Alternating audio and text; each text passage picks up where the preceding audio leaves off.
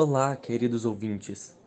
E esse é o Eletroconvulsoterapia, um debate ético, moral e físico. Um podcast sobre o objetivo e subjetivo do tratamento da eletroconvulsoterapia.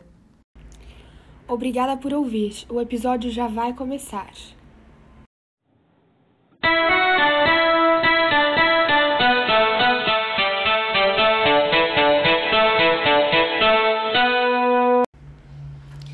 Eletroconvulsoterapia, também conhecida como ECT, de acordo com o dicionário Oxford, é caracterizada como uma técnica em desuso que tem por objetivo passar uma corrente elétrica de alta voltagem sobre a região temporal, a fim de provocar desincronização traumática da atividade cerebral do paciente diagnosticado com alguma doença mental. Nesse sentido, torna-se importante discernir a eletroconvulsoterapia do eletrochoque. A história da psiquiatria data período da Antiguidade e da Idade Média, onde o louco circulava pela sociedade sem ter nenhuma assistência dos poderes públicos.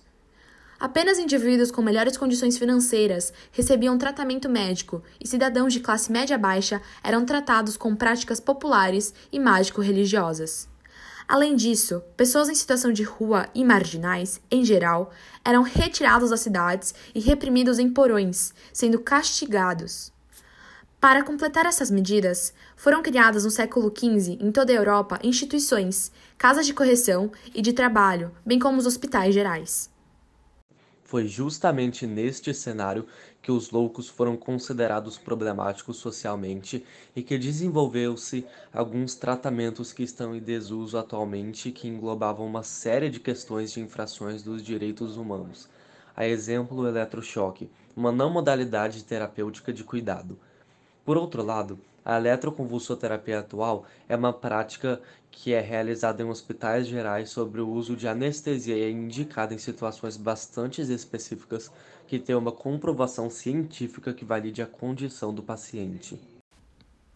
A história da eletroconvulsoterapia tem como marco o ano de 1934, em que o médico húngaro Ladislas Joseph von Meduna, através da infusão de fármacos como o cardiazol, desenvolveu um tratamento semelhante à eletroconvulsoterapia.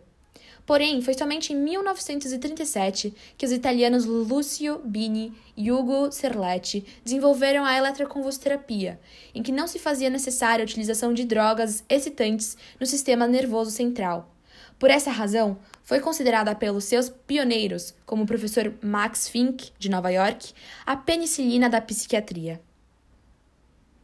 Uma versão complementar da história afirma que Ugo Serletti, psicólogo italiano que estudava a mente humana, em 1938 observou porcos passarem por um processo de eletrochoque para se tornarem mais dóceis antes de serem abatidos no matadouro.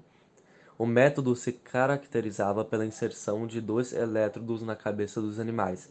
Assim eram transmitidas correntes elétricas em seus cérebros, a fim de acalmá-los Analisando esse método totalmente bárbaro e brutal, o pesquisador desenvolveu um sistema para humanos, que é usado até hoje, apesar de ter passado por modernizações e inovações, a eletroconvulsoterapia.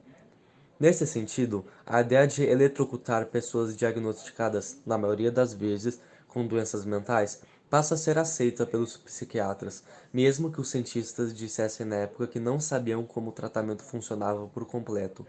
Assim, realizava-se esse procedimento apenas esperando uma suposta melhora em relação à condição do indivíduo. Obrigada a todos que ouviram até aqui o nosso primeiro episódio sobre a eletroconvulsoterapia, um tema extremamente complexo e delicado. Até o próximo episódio.